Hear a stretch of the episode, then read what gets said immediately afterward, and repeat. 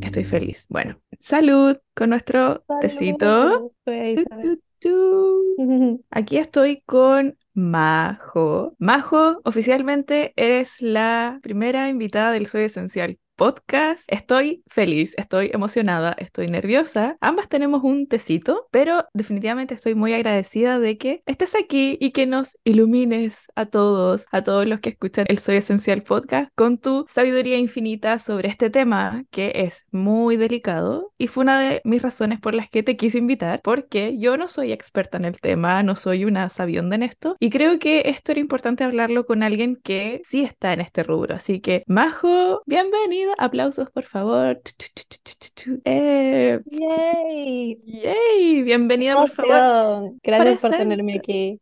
No, gracias por venir. Preséntate, por favor, para que los esenciales te conozcan. Hola a todos, yo soy Majo Viteri, soy nutricionista, experta en alimentación intuitiva y experta en aceptación corporal también. Entonces, eso significa que me dedico a ayudar a mujeres a sanar su relación con la comida para que se sienta tranquila y en paz, pero también para ayudarles a navegar cómo sentirse más cómodas en su cuerpo. Wow, ya, ok, que levante la mano.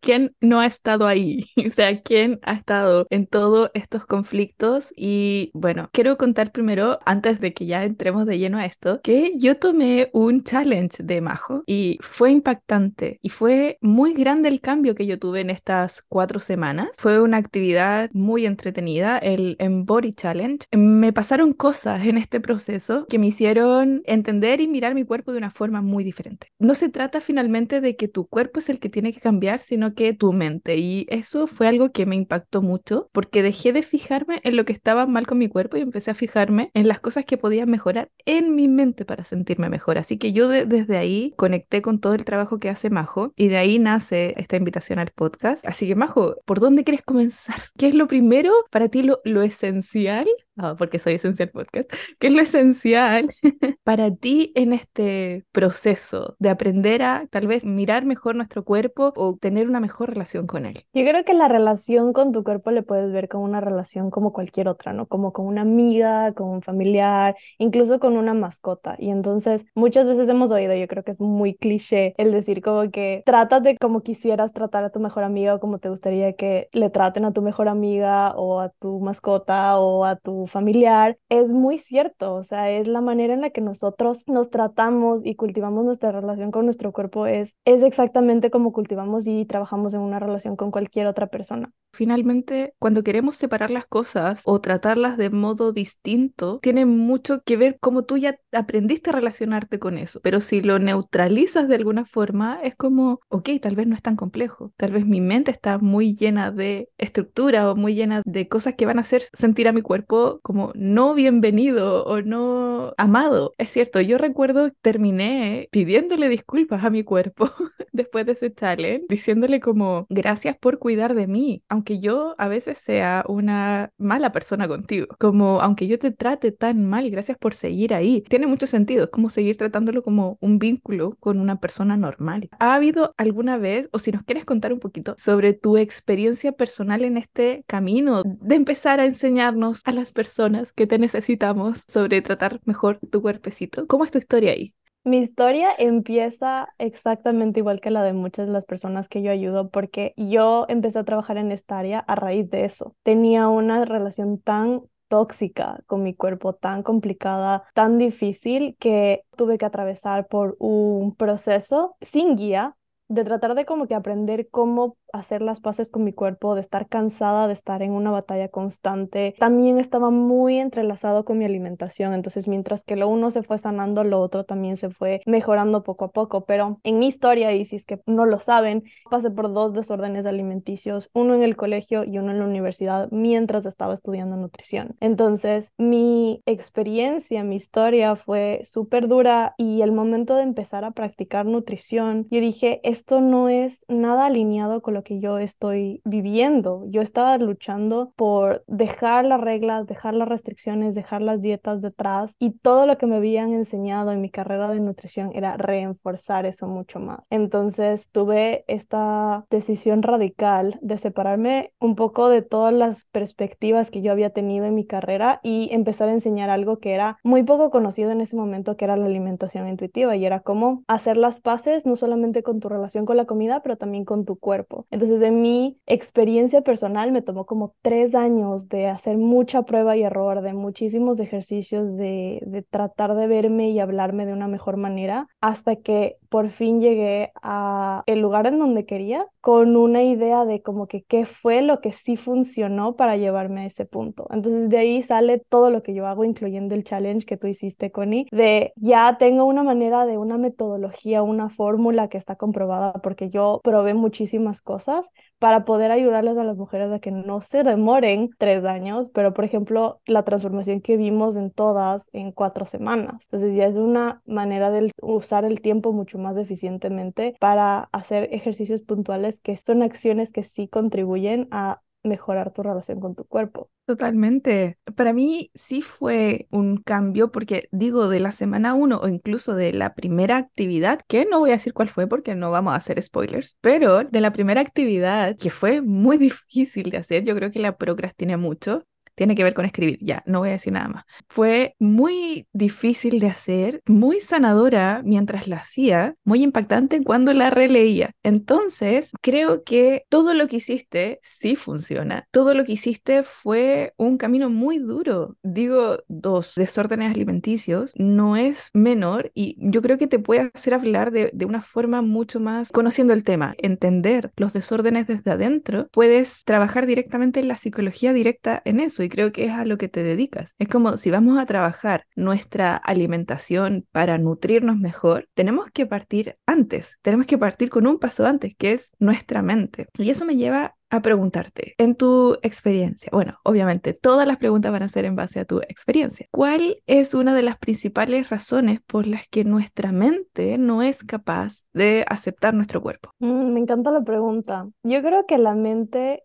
no es que no es capaz, sino que se olvida. Nosotros no nacemos con la idea o con las ganas de estar incómodas en nuestro cuerpo. O sea, las personas que están pasando por esto y se sienten así saben lo incómodo literalmente que es, la inconveniencia que es, lo mucho que interrumpe tu vida. Entonces no es algo que elegimos y no es algo con lo que nacemos. Entonces, por ende, no es algo que nació con nosotros, no es algo innato en nosotras y es algo que podemos recordar, es algo que podemos como reaprender o reconectarnos con. Porque si tú piensas, y probablemente todas las mujeres que están pasando por esto tienen una experiencia similar, te puedes acordar de una instancia en donde tu relación con tu cuerpo se empezó a quebrar. Tú te acuerdas de un comentario, una miradita, de una burla, de algo, de una ropa, de un evento, de un algo que fue como que el detonante de que tú empieces como que a quebrar tu autoestima. Y si es que tú piensas especialmente en las mujeres, y hay estudios que comprueban esto también, las mujeres en los años de su adolescencia son lo más sensible a su imagen corporal. Es como que parte de lo que pasamos a través de la pubertad, porque es confuso, es raro, es nuevo, recién te estás conociendo. Lo que pasa es que todas las narrativas que tenemos alrededor de nosotras, en nuestra casa, en el colegio, en las redes sociales, las revistas, como que todo influye a que nosotros nos veamos de cierta manera. Y está entrelazado con muchas cosas y obviamente no nos vamos a ir por todas esas tangentes, pero básicamente el mensaje con el que te deja como mujer es, tú no puedes confiar en tu cuerpo, uno, tu cuerpo es como tu moneda de cambio, o sea, como que tu valor va, va por ahí, entonces tú eres mejor conectada, más valiosa, más apreciada, más aceptada, llevas más atención si es que eres más bonita o si es que tienes cierto cuerpo, ¿no? Entonces como muy halagado. Y tú lo ves en todo lado, si es que tú te paras a observar cuántas conversaciones en tu día a día se hablan sobre el cuerpo, el peso, dietas y ese tipo de cosas, te das cuenta lo tejido que está en nuestra cultura y nuestra manera de vivir en el día a día. Entonces, obviamente,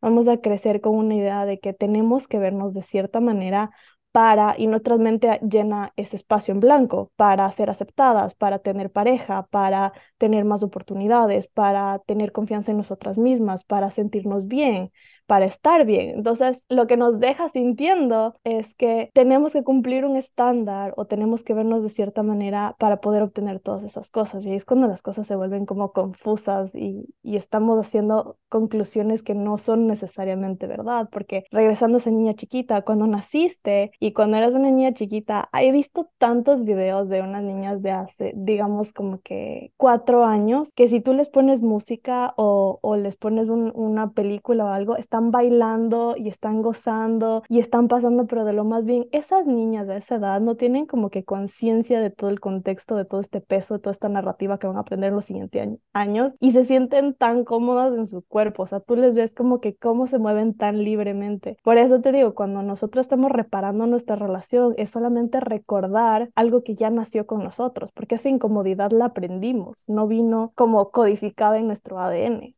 Me pasan muchas cosas con, con lo que dices. Me dio pena, me dio mucha tristeza, porque es muy fuerte que, claro, nuestro valor sea medido por cómo percibimos y cómo socialmente se estandarizaron ciertos cánones de belleza, finalmente es eso, y cómo nuestro cerebro comienza a grabar qué está bien y qué está mal con nosotros, siendo que hay cosas que son absolutamente naturales. Recuerdo en particular en mi temprana adolescencia, debo decir, o incluso un poquito antes, que a mí me molestaban mucho en el colegio, en la escuela, por ser más baja, porque mis hormonas y mi desarrollo comenzó después que mis compañeras. Entonces, cuando mis compañeras ya habían empezado a desarrollarse, yo seguía siendo un, niño de kinder. Entonces yo era chiquitita, flaquita y todas las demás ya habían empezado a desarrollarse. Entonces ahí vinieron todos mis apodos de chica, enana, hormiga y era algo que me decían mucho y no me había dado cuenta de realmente cuánto me empezó a afectar esa clase de, de apodos hasta que recuerdo haber llegado un día llorando a casa. Para mí era algo muy doloroso. Siento que eso empieza a calar, empieza a generar una herida, empieza a generar una estructura en tu mente de lo que no está bien contigo, de que tu naturaleza, de lo que tú eres, hay algo que falla y que no está bien y que tú tienes que cambiar para ser aceptada. Y eso es extremadamente doloroso. Pero me gusta mucho el punto de lo que dices que todo esto es aprendido. Entonces, como es aprendido, lo podemos desaprender y, y poder recordar esta libertad que sentíamos de niña suena extremadamente liberador que fue uno de los temas que también se habló en el challenge sobre ocupar espacio, fue de mis cosas favoritas en todo el challenge, de mis cosas favoritas. Y se trata de eso, de poder finalmente aceptar de que tú eres una persona que va a ocupar un espacio y que tienes permiso de disfrutar ese espacio, no de esconderte en el espacio más chiquito posible porque no te gusta cómo te ves. Finalmente como que de eso se trata. Y es cierto que todo lo que hemos visto en revista o redes sociales nos lleva a creo que uno de los puntos más interesantes en esto, que es la comparación y vivir en un estado de comparación, porque el estado de comparación además yo siento que en nuestra mente funciona de que si la otra persona es linda, quiere decir que yo soy menos linda. Y gente, no es así,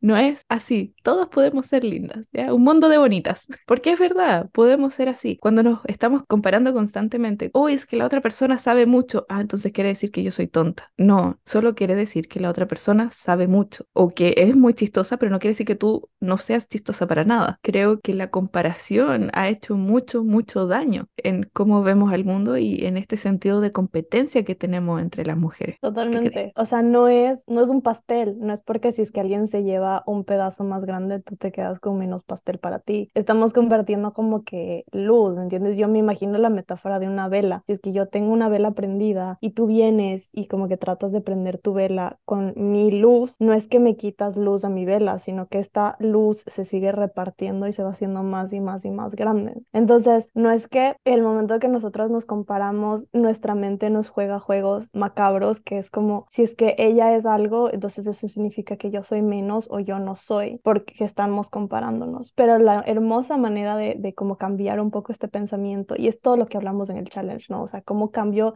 la manera en la que yo veo y la perspectiva y la manera en la que yo pienso para hacerme mejor, ¿no? Para ayudarme a reparar esta relación. Entonces una manera excelente de como que ver la comparación es como que qué bonitos ojos tiene para ella, le quedan espectacular a ella. Entonces ahí nos separamos de que Entonces, si es que ella tiene ojos bonitos, entonces yo, los míos son feos y no, esa no es la conclusión, sino que solamente el incluir para ella o le queda a ella bien, ya te ayuda un poquito a como que separarte de esa comparación. Es hermoso porque cuando le ves como que como esta vela de que nosotros nos estamos compartiendo luz, seguramente todas conocemos una persona que no es que tiene algo físicamente que le haga muy espectacular, pero tiene una energía que entra a cualquier espacio y que tú dices como que wow, que quiero ser su amiga, qué espectacular. Y yo creo que lo más bonito que podemos hacer por nosotras mismas es como que separarnos de lo físico, porque lo físico cambia, o sea, no sabes qué puede pasar. Lo físico es muy subjetivo a la perspectiva de, de unas personas, o sea, por ejemplo, en lo que tú decías de que te decían chiquita y enana, hay personas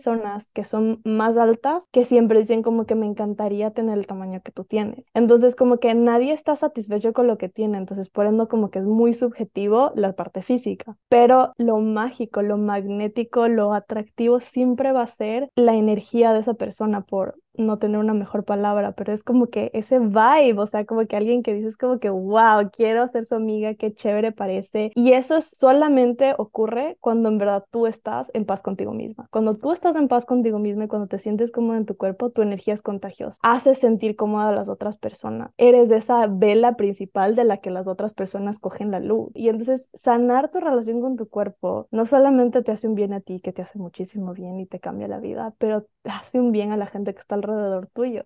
Qué bello, qué bello, qué bello poder incluso hablar de que no solo estamos sanando nuestra relación con el, con nuestro cuerpo, sino que tal vez podemos ser factor de cambios para otras personas también. Porque al dejar nosotras de vernos como competencias, podemos enseñarle a la otra también que, hey, no somos competencia. Quiero que brilles, quiero que brilles más que yo, quiero que todas brillemos más que la otra, no sé. Y tal vez suena súper utópico. A mí me gustan las cosas utópicas, así que no me da vergüenza decir, bueno, sí me da vergüenza, pero lo digo igual. Sí, todas brillemos más que la otra y eso es fascinante. te quiero preguntar ahora, si pudieras establecer como, ok, ¿qué hacemos entonces? ¿Cómo mejoramos nuestra relación con nuestro cuerpo? Porque hemos hablado mucho de qué lindo, eh, como sí, es bonito, pero en la práctica, qué dificultad. ¿Cómo lo hacemos? Para ti, ¿qué sería un paso a paso básico o clave para poder empezar a hacernos cargo de conscientemente de tratarnos un poquito mejor? Yo creo que el primer paso, si es que tendría que volver a empezar toda esta experiencia de nuevo, lo primero que haría es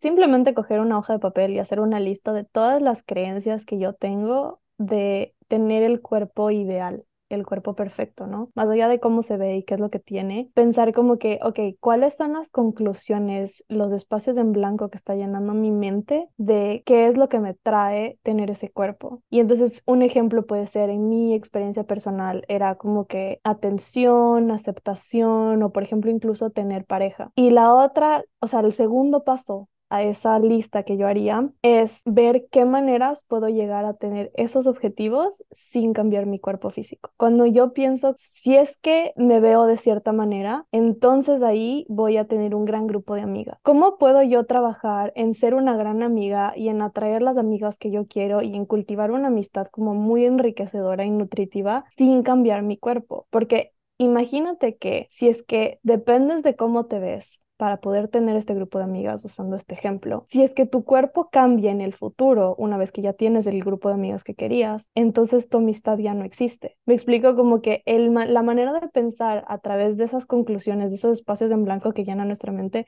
es muy frágil no es sustentable, es muy poco duradero. En cambio, cuando tú piensas como que, ¿qué tengo que cambiar, aprender, descreer yo para poder tener este grupo de amigas o una pareja o confianza en mí misma sin, sin que afecte mi, mi apariencia física, entonces eso es mucho más sustentable porque no depende de cómo te ves, no depende si es que pasan los años, no depende de si es que tienes un accidente, Dios no quiera, y le pase algo a tu cara o tu pelo o lo que sea, y entonces ya no depende de esta cosa que es como muy frágil, que es tu apariencia física.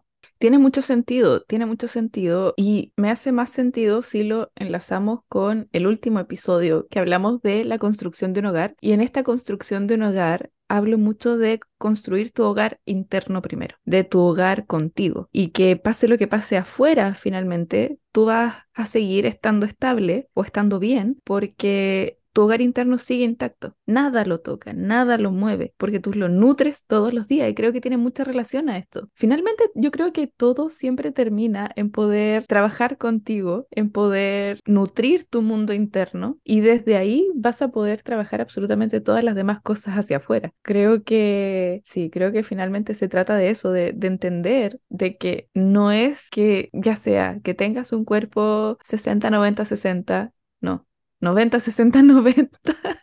90, 60, 90, que no, no se trata de que ganes tanta cantidad de dinero, que no se trata de que tengas tal tipo de auto y no se trata de tu pareja sea de tal o cual forma y que eso no es tu valor. O sea, creo que eso es básico de entender, no es tu valor. Es una, creo que de las primeras cosas de las que nos tenemos que desapegar, de la idea de que nuestro valor no radica en nada de lo externo. Y si lo llevo incluso a lo particular, para mí ha sido muy difícil porque yo tiendo o tendía me gusta hablar de en pasado porque ya no lo hago tanto, a validarme o a ponerme valor según cuánto dinero yo podía poner en mi hogar. Entonces, claro, cuando dejo el trabajo de oficina, ese monto realmente cambió. Entonces, para mí fue muy difícil y tuve que aprender a sentir que mi valor en ese hogar, en el hogar, no radicaba en cuanto yo entregaba. Entonces, creo que aquí es lo mismo, o sea, tu valor no está en si te mataste haciendo ejercicio y haciendo dieta. No, no va por ahí. Sí, o sea, tu valor no es condicional. Tu aceptación no es condicional a nada, ¿no? Y para algunas personas, como tú acabas de compartir, puede ser relacionado con dinero, relacionado con atención, relacionado con cuánto le das a tu familia y sigues y sigues dando. Pero tu valor no es condicional y es una de las cosas que hablamos en el reto, fue tu aceptación no es verte en el espejo y decir como, wow, qué linda soy, qué espectacular soy, porque aceptar no significa solamente gustarte, es también ver todas las partes que te incomodan, las partes que son oscuras de ti, las partes que todavía están en proceso y decir, igual te doy amor, igual te trato con respeto, igual te hablo con cariño, porque estás aceptando todas las partes de ti, todas las partes de ti están bienvenidas. Y es lo mismo que estábamos diciendo, no, no es condicional, o sea, la aceptación es algo que tú tienes derecho a sentir, es un derecho humano el vivir como que tranquila con tu cuerpo. Entonces, aceptarte es casi como que una de las cosas que están básicas al lado de comida y seguridad. qué importante cuando lo expresas así, porque es cierto, no le damos esa importancia, sino que hacemos todo lo contrario. Es como yo ataco el cuerpo, ataco, me trato mal eh, para, y, y quiero cambiarme, quiero cambiarme y me reclamo todos los días.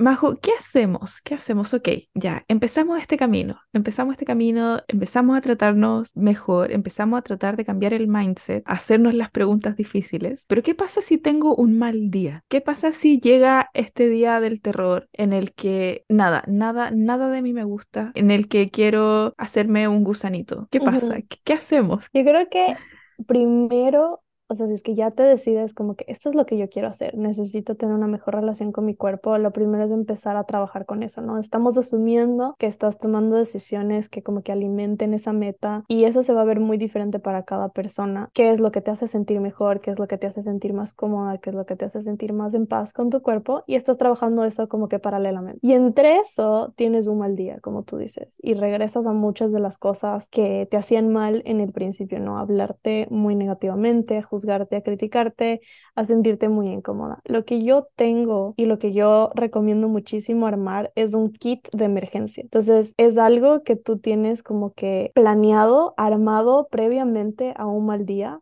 Idealmente lo armas en un buen día, en un día tranquilo.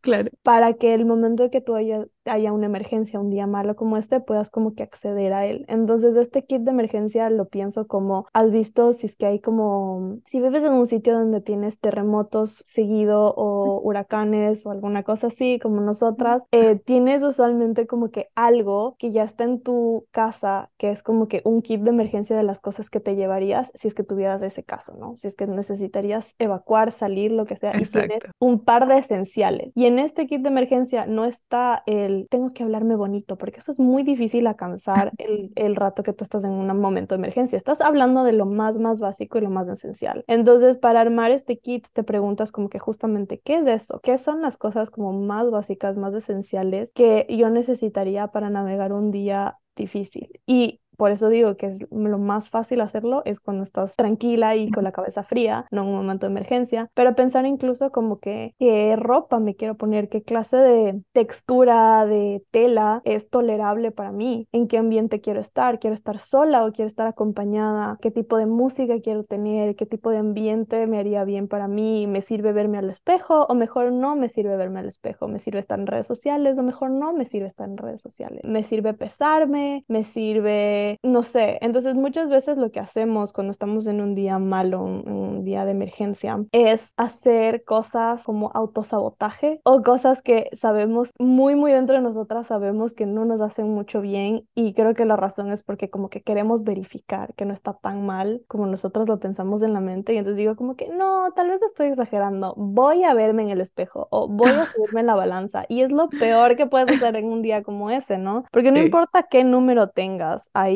nada te va a dar la paz que te va a dar cuidarte de ti misma. Sí. El tener como que un plan y muy básico, o sea, estamos hablando de los esenciales, ¿no? De qué voy a consumir, qué me voy a poner, con quién quiero estar. Eso me va a ayudar a navegar ese día con muchísima más gentileza contigo mismo que el tratar de tomar acciones impulsivas desde el juicio y del miedo y del odio y de la incomodidad, que es lo que usualmente hacemos. Entonces, en un mal día, mientras estás trabajando con tu cuerpo, armar el kit de emergencia. Y si es que, por ejemplo, hoy tienes tiempo, hoy ármalo, porque es usualmente algo que procrastinamos y decimos como que no, dejémoslo para después y pack, te coge un día malo y no tienes eso preparado.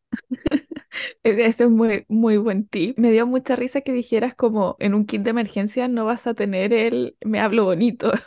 Fue lo primero que yo pensé. Me hablo bonito mientras guardo un chocolate, me como un chocolate.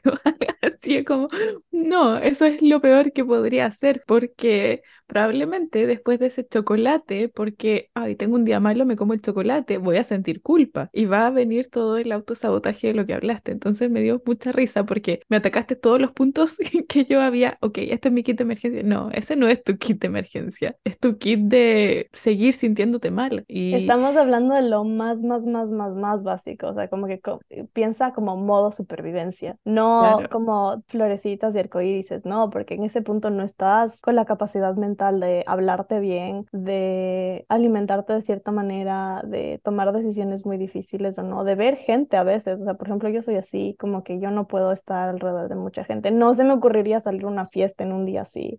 Claro, sí, creo que yo estoy pensando y creo que ha sido parte de mi kit de emergencia el chocolate caliente, pero cacao puro. Y esto me lo dio mi amiga nutricionista, que me decía que cuando yo sintiera mucha hambre, y estoy en procesos de, de, sanar mi relación conmigo y en el donde me estoy intentando quitar culpas o esta sensación de, de culpa constante, me dice siempre anda el chocolate caliente. Y yo tengo mi bolsita de cacao puro y mi leche de preferencia. Yo soy muy de la leche de soya o leche de avena. Y me preparo mi chocolate caliente. Y no es solo el sabor al chocolate que estoy consumiendo, sino que también es como una calidez interna. Lo empecé a asociar como, ok, esto ya de por sí me hace nanay, me hace un cariñito al corazón. Yo creo que eso incluiría en mi kit de emergencia, mi chocolate caliente. Una de las cosas que, que, traes ahorita a la mesa, porque tal vez otras personas están sintiendo lo mismo, es qué pasa si es que estoy usando la comida como herramienta para yo sentirme mejor. Y ahorita quiero aclarar que es súper válido. O sea, es muy válido usar la comida como herramienta para sentirte mejor. El único problema, o como que digamos el asterisco que le pondría es, si es que esa fuera tu única herramienta para navegar cuando te estás sintiendo mal, cuando estás teniendo emociones muy fuertes, entonces ahí es cuando estás en una desventaja, porque por ejemplo, nada como que cualquier plan de emergencia no sirve si es que ese es el único plan, ¿me entiendes? Tienes que tener plan A, plan B y plan C. Entonces, si es que estás usando ahorita la comida como manera de navegar emociones o de darte como cariñitos a ti misma, es súper válido. Y solamente asegúrate de que tengas otras opciones, de que tengas más opciones que te puedan apoyar a lo, a lo tuyo. Porque sí, en un día de emergencia, si es que eso es lo que te está trayendo confort, excelente. Pero a la final como que no está relacionado con la raíz de lo que estaba pasando. No tiene nada que ver una leche de chocolate, por ejemplo, en este caso, con tu relación con tu cuerpo o con tu confianza en ti misma. Entonces, si es que tú empiezas a cultivar, y esto es fuera del, día de emergencia, ¿no? Estamos hablando ya más de un, un, momento en el que tú estás trabajando tu relación con tu cuerpo. Si tú empiezas a cultivar herramientas, elegir acciones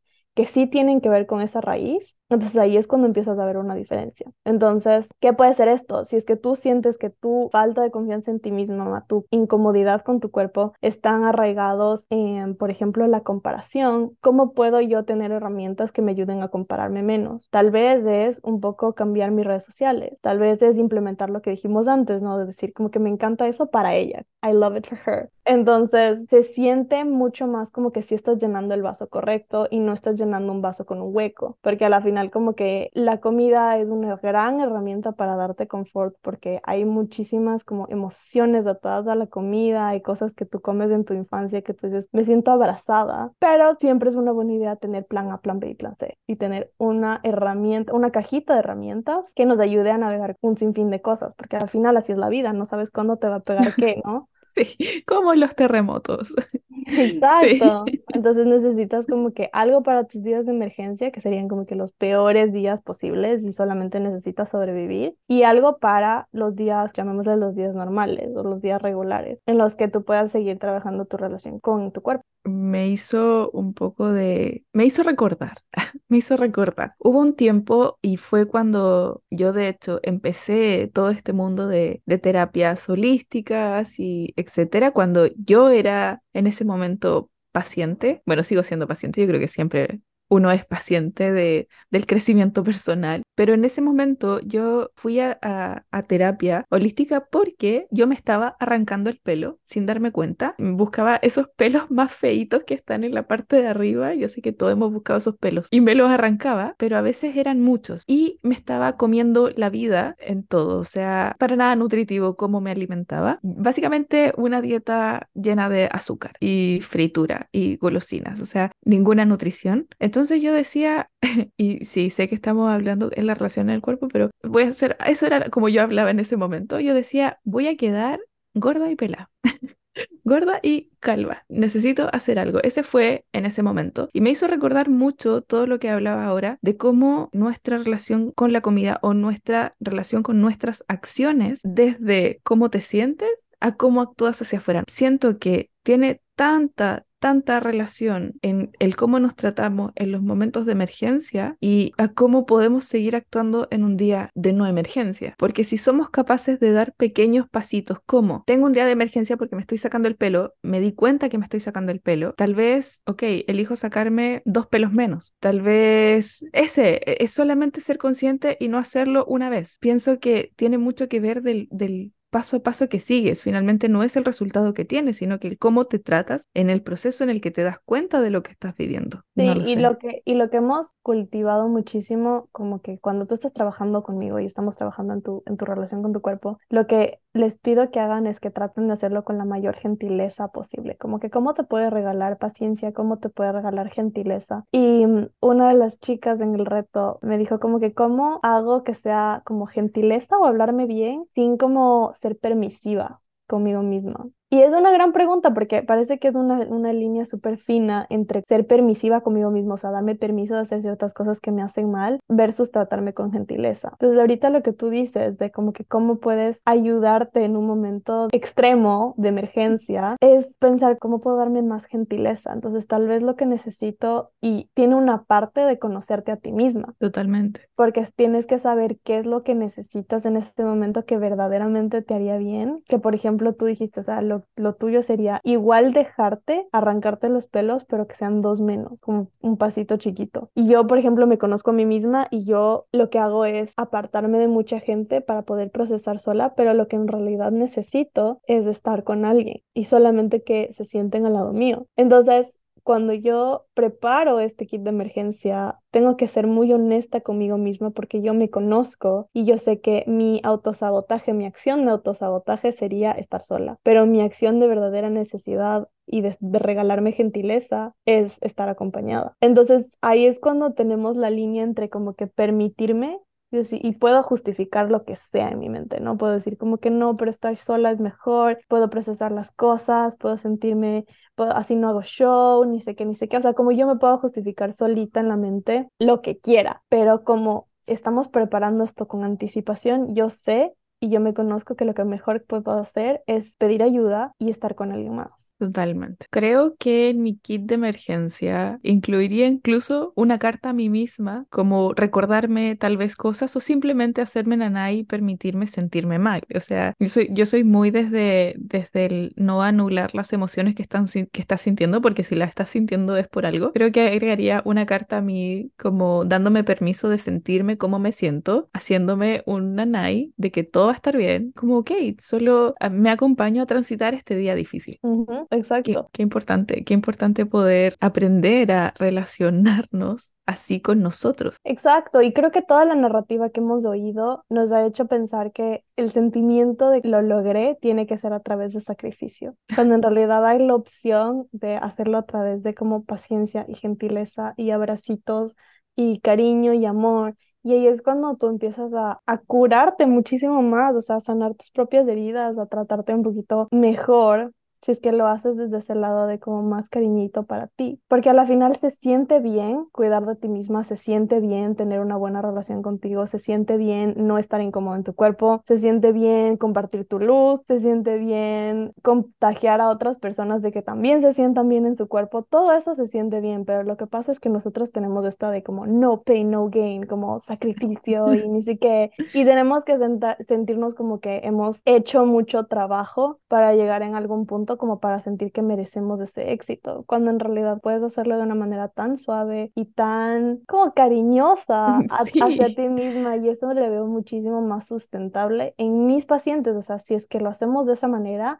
son cosas que ya han podido mantener durante muchísimo más tiempo versus el tienes que tener motivación y disciplina y ese de como despertarte a las 5 de la mañana, ir al gimnasio dos horas, que viene desde mucha escasez y mucho miedo y mucho juicio, versus la, el otro lado que es más abundancia y cariño y gentileza y paciencia. Majo, ¿y cómo nos ayudas tú en esto? Cuéntanos.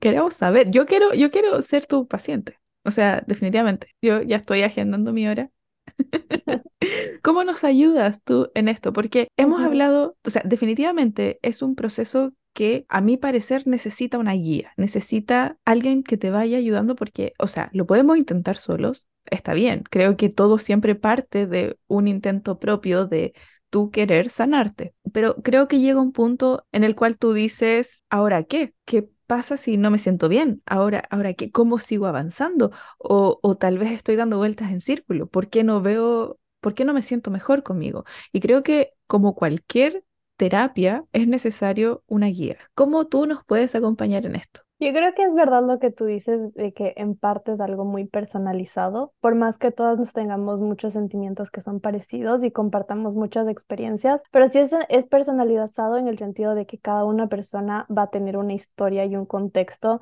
que influya en su relación con el, con el cuerpo y por ende como que la parte terapéutica en la que yo hago en mis sesiones uno a uno es valiosa porque estamos trabajando muy íntimamente como que cada una de las creencias y las cosas que tú piensas y tú sientes en términos de tu cuerpo. Y entonces es casi como que hacemos una lista de heridas que tenemos por sanar y lo vamos trabajando poco a poco y eso se puede ver muy diferente para cada persona porque cada persona aprende o desaprende de diferentes maneras. Entonces, por ese lado, si es que tú tendrías la oportunidad de entrar a terapia con cualquier persona, no, obviamente no tiene que ser conmigo, que tenga experiencia en estos temas, es muy eficiente porque a la final estás trabajando en algo que es muy personal a ti.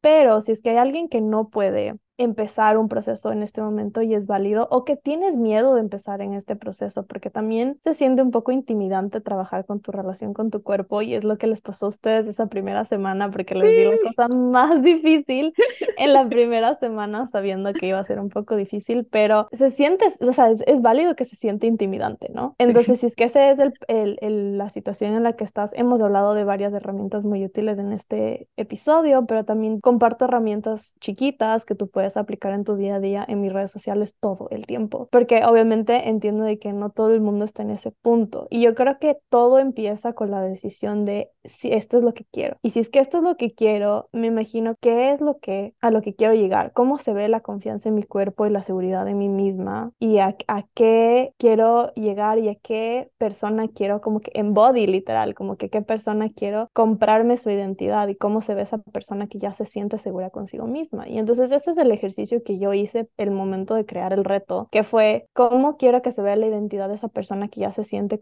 segura consigo misma y cómo les puedo llevar de punto A a punto B. Y muchas de nosotras, tal vez ahorita tú oyes todo esto y dices como que no tengo idea de cuál cómo es el primer paso. Si es que solamente pones el primer paso como escribir un párrafo explicando cómo es esa persona que ya se siente segura consigo misma y después escribes un siguiente párrafo, digamos un timeline, ¿no? Un punto A y punto B y escribes otro párrafo en el que tú describes como que en dónde estás, te das cuenta de cómo tengo que llegar de un lado al otro lado. Y a veces se nos ocurren a nosotras cosas solas, ¿entiendes? No necesitas que alguien te dé una guía, obviamente es mucho más cómodo y mucho más rápido y mucho más fácil, pero si es que por cualquier cosa no lo puedes hacer en este momento, solamente el hecho de que ver cuál es el punto A y cuál es el punto a donde quieres llegar, tal vez se te ocurren un par de ejercicios que puedes intentar en el proceso para llegar de un lado al otro, porque obviamente va a ser muy personal, ¿no? Entonces estoy pensando en que tal vez lo que tienes que hacer es, no sé, limpiar tus redes sociales y empezar a seguir menos personas que se ven así y más personas que se ven como tú. Puede ser empezar a hablarte más bonito, entonces tal vez estás empezando a practicar ciertas frases y entonces cada vez que el discurso negativo sale en tu cabeza, te respondes con las frases que ya tienes planificadas. O se me ocurre, puede ser empezar a comprarte ropa que sí es de tu talla y tratar de, no tratar de meterte en una ropa que te queda apretada y te siente incómoda, entonces tal vez necesitas ropa nueva. O tal vez necesitas cambiar tu estilo y expresar tu creatividad a través de ese nuevo estilo. Tal vez puedes ser, empezar a tener conversaciones con las mujeres en tu vida. Nosotras pasamos por las mismas cosas y no hablamos entre nosotras. Nos contamos cuando ya hemos procesado, cuando ya ha pasado y no cuando estamos como que batallando las cosas que nos están pasando. Entonces a veces abrirte y conversar con alguien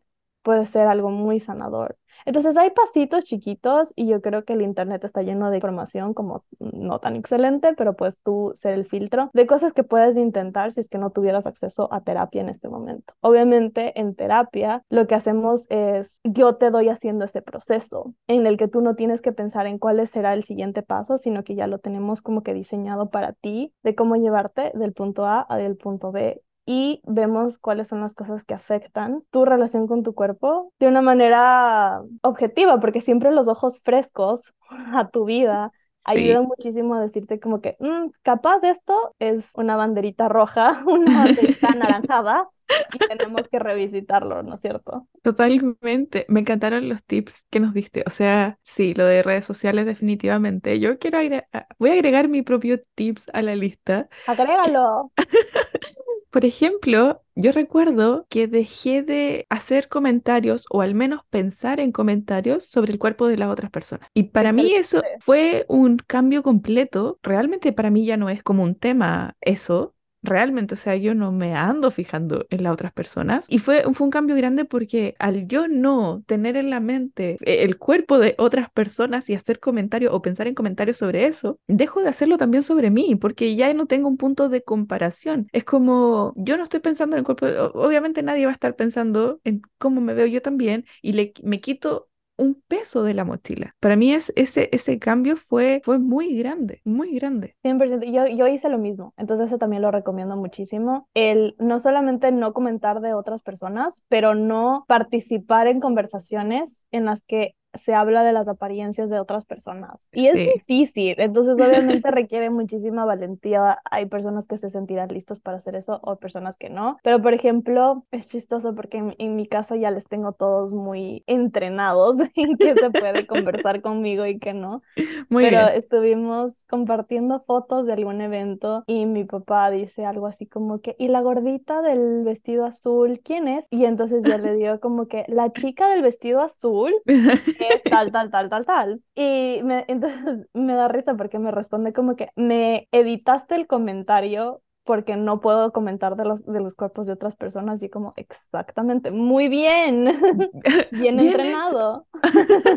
Buen trabajo, me encanta, me encanta ese eh, activismo social respecto a este tema, porque claro, de repente es muy difícil solo salirse de esa conversación o solo es, es extraño manejar la parte social respecto a ese tema, es, es complicado, es como, ¿cómo me salgo de aquí? Y poder tener la confianza para decir como, hey, no, eh, me encanta, me encanta ese activismo, me encanta. Sí, es muy chistoso. Y es chévere porque cuando ya no tienes que conversar de otras personas y de cómo se ven, empiezas a buscar otros temas que sí te conectan. Entonces, mis relaciones se han transformado de una manera muy positiva porque ahora hablamos de cosas más interesantes. Claro. Porque hablar de...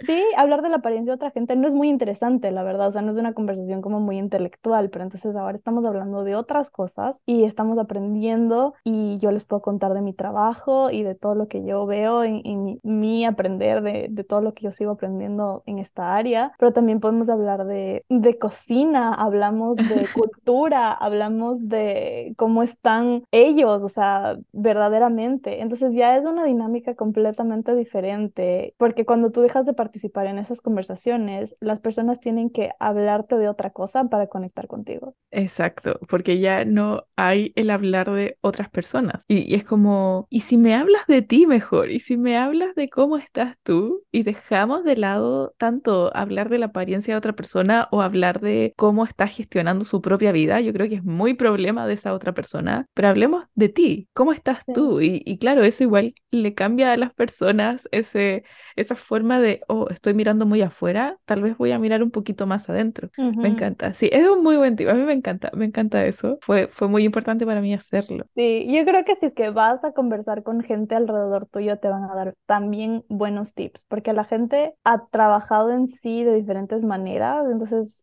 conversar con otras personas, abrirte y decir como que, ¿sabes qué? Estoy batallando con mi relación con mi cuerpo, estoy sintiéndome muy incómoda, quisiera saber como que qué haces tú, te pueden dar mejores tips, te pueden dar otros tips, te pueden dar nuevas perspectivas, más cosas que considerar. Sí, totalmente. El poder abrir la comunicación efectivamente es demasiado nutritivo, porque somos todos diferentes y todos pensamos y razonamos de maneras distintas y tal vez jamás pensaste en un tip que te puede dar esta persona con la que nunca había hablado sobre esto. Así que definitivamente. Creo que ese es otro tip. Hablar de los tips. Hablar. Majo, yo creo que vamos terminando. Esto ha sido larguito y entretenido. Yo he estado muy fascinada aprendiendo mucho. Pero antes de, de que nos vayamos, eh, ¿tenemos challenge pronto? ¿Tenemos curso? ¿Tenemos alguna cosa que se venga? siempre están abiertas mis sesiones uno a uno por si es que alguien quiere y tiene acceso a una terapia personalizada en la que podemos como que seguir trabajando sobre su relación con su cuerpo, su relación con la comida, si es que es el caso, o los dos, si es que también es el caso. Siempre está eso abierto y es una opción. Pero tenemos challenge planificado, ah. pero este challenge será diferente al de tu relación con tu cuerpo. Tu relación con tu cuerpo, el challenge será probablemente el próximo año, todavía no tengo fechas, pero de ley lo quiero hacer de nuevo. El siguiente challenge que va a estar abierto, que va a ser algo igual como el, como el reto que hicimos de cuatro semanas para sanar tu relación con tu cuerpo, este reto será un reto corto para pasar de autopiloto a comer intuitivamente. Porque a la final, la relación que tienes con la comida también influye a tu relación con tu cuerpo. Y como yo dije en mi propia experiencia, mientras fue sanando lo uno, se fue sanando lo otro. Entonces me ayudó muchísimo el trabajar con mi relación con mi comida, las creencias que yo tenía, todo lo que tenía que superar, la culpa, el miedo, la frustración, para alimentarme de manera intuitiva. Y con eso también fue sanando mi conexión con mi cuerpo, porque a la final alimentarte es también estar conectada con tu cuerpo y lo que necesita. Sí, yo aprendí una vez, por ejemplo, y creo que no sé si tiene relación con... La verdad no sé, pero quiero hablar de esto. Aprendí que cuando estoy como, no sé, con ganas de comer chocolate, es porque mi cuerpo está, por ejemplo, falto de magnesio. Creo que eso es así, ¿cierto? ¿O, no? Ya. Hierro. ¿Hierro? Ok. Entonces, claro, por eso a las mujeres cuando estamos en nuestro periodo, probablemente nos da muchas ganas de comer chocolate porque realmente estamos perdiendo mucho hierro. Entonces, cuando uno empieza a saber estas cosas, puedes incluso tratarte mejor y no desde, ay, ¿por qué siempre tengo que estar comiendo o queriendo comer comida? Es como, no, tal vez tu cuerpo necesita algo. Y creo que de eso se trata la intuición. Es como, tu cuerpo está necesitando algo. Exactamente. Y, y te comunica las necesidades de una manera que como que externamente no tenemos. Entonces, que tú sigues una dieta o un plan alimenticio o recomendaciones o lo que sea, tu estructura o tus, tus reglas incluso vienen de afuera, cuando en la alimentación intuitiva viene desde adentro hacia afuera, como que tú decides qué es lo que necesitas en base a cómo te sientes. Y es interesante porque no me voy a meter mucho en esta tangente, pero tu cuerpo tiene procesos químicos en los que te pide literalmente ciertas cosas porque le está haciendo falta. Entonces, como que hay maneras en las que el cuerpo puede detectar los niveles de ciertos minerales, vitaminas, proteína, todo, y con eso como que manda señales al cerebro para pedir ciertas vitaminas, ciertos minerales, ciertos tipos de comida. Entonces por eso tienes como que antojos de ciertas cosas. Pero cuando tú estás en autopiloto, cuando estás comiendo en autopiloto, no te estás guiando por tus señales de tu cuerpo, sino por algo externo, ya sea como que un plan alimenticio o recomendaciones de cómo deberías estar comiendo. Y eso como que está tratando de superar el código que ya tiene innato tu cuerpo, cuando en realidad lo que el cuerpo hace es pelear porque ese código se cumpla, ¿no? Esas necesidades se cumplan porque sabe que lo requiere por A o B razón. Ahorita, por ejemplo, estoy peleándole una gripe y todos estos días antes de que tuve síntomas de mi gripe, tuve más hambre y tuve más sed y quería como que cosas cítricas todo el tiempo. Yo decía, qué raro que me estará pasando. El segundo que me empezó a doler la garganta o me empezó, se me empezó a congestionar la nariz, yo dije, es por esto. Es por Pero no tienes una manera de saber como conscientemente antes de que suceda, ¿no? Pero mi cuerpo ya estaba mandando a sus soldaditos para poder pelear este virus antes de que yo tenga síntomas. Qué, qué interesante tema. Recuerdo, y sí, es sin irnos por la, la tangente, pero recuerdo haber leído un libro sobre regulación hormonal y estuve estuve muy metida en todo lo, lo de la alimentarte bien para o, nutrir tu cuerpo de tal manera para cumplir con una regulación hormonal estable, bajar niveles de estrés, etcétera, lo que se conocemos ya que hacen las hormonas. Y hablaba mucho de eso, como de cómo tu cuerpo te va mandando señales de lo que necesita, lo que le falta, lo que le sobra, etcétera, y cómo lo, no lo escuchamos básicamente. Así que me parece muy entretenido que te dediques a a Nutrición Intuitiva y gracias por enseñarnos sobre nutrición intuitiva. Estoy muy emocionada con el challenge entonces que se viene. ¿Tiene, ¿Tiene fecha o todavía no hay fecha? La fecha va a ser, el challenge va a salir a finales de octubre y correrá hasta finales de noviembre más o menos. Uh, ¡Qué emoción! Entonces van a ver si es que me siguen en redes sociales ya la publicación de la fecha de salida del reto Okay. para poder inscribirse, porque quiero hacerlo justo antes de Navidad para poder justo tener esas herramientas para navegar las fiestas, ¿no? Exacto, sí, qué buena idea. Perfecto. Voy a dejar tu eh, link de Instagram en, la descripción del episodio, pero dinos cómo te encontramos de todas formas. En todas las redes sociales, Instagram, TikTok, creo que es todo lo que tengo. Y mi página web es Majo Viteri. Entonces, que tú me buscas como Bajo Viteri, ahí te apareceré. Perfecto. Majo, gracias. Gracias. Estuvo iluminador lo pasé súper bien, me tomé mi tecito. Para, para que sepan, vamos a tener más invitados y a todos les pregunto como, ¿qué es lo que quieres que compartamos? Y Majo eligió un tecito, así que un tecito con Majo. Muchas gracias por estar aquí, por ser parte del Soy Esencial Podcast, por ser nuestra primera invitada. ¡Qué emoción! iniciar esto y que tú hayas sido esta persona. Voy a estar atenta a todos tus challenges, desafíos, me encanta lo que haces. Y nada, muchas, muchas, muchas gracias. Gracias a ti, yo feliz de estar aquí. Me encanta hablar de lo que yo hago, como se nota, creo que, que me dan viada y me dan una plataforma. Yo hablo y hablo y hablo de esto porque en verdad me fascina y más bien no solamente me fascina porque para mí es muy cool, porque yo soy muy nerd en esta cosa de cómo meterme en todo lo de nutrición intuitiva, pero me encanta verles a ustedes todo lo que logran con las cosas que yo ya he vivido, o sea, con las cosas que yo planeo para ustedes. El, el oír sus experiencias, el ver sus cambios, porque yo veo, no les cuento todo el tiempo, pero yo veo cómo se sientan, cómo, cómo hablan, cómo brillan solamente en como que un par de semanas y para mí eso es gasolina para seguir, porque eso me encanta, el, ver su transformación, el ser testigo de su transformación es como que el mejor reward de trabajar en esta área. Me encanta. Muchas, muchas gracias y esenciales. Nos escuchamos, ya saben cómo esto, nos escuchamos el ah, próximo martes y gracias por estar aquí. Vayan a seguir a Majo y vayan a sus challenges, se los recomiendo. Un besito, bye.